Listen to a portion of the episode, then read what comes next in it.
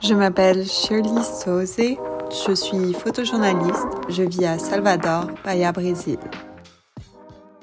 J'aime capturer ce qui se passe dans les rues de ma ville.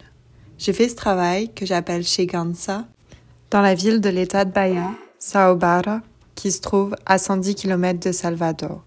Cette manifestation culturelle a toujours lieu la première semaine d'août, le jour de la Saint Domingo de Gusmao, le saint patron de la ville.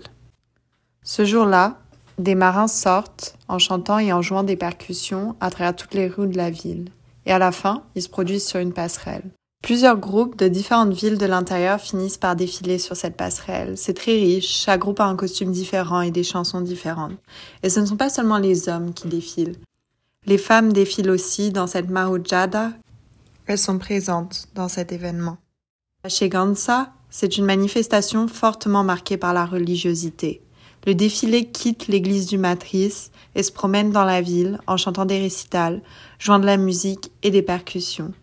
Et le pandeiro est un instrument que l'on voit beaucoup dans les groupes. Ces instruments sont très importants dans les groupes qui réalisent cette manifestation dans la ville de Sao Barra.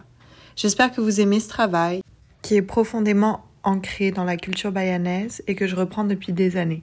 J'espère que vous amusez à regarder mes photos. Thank you.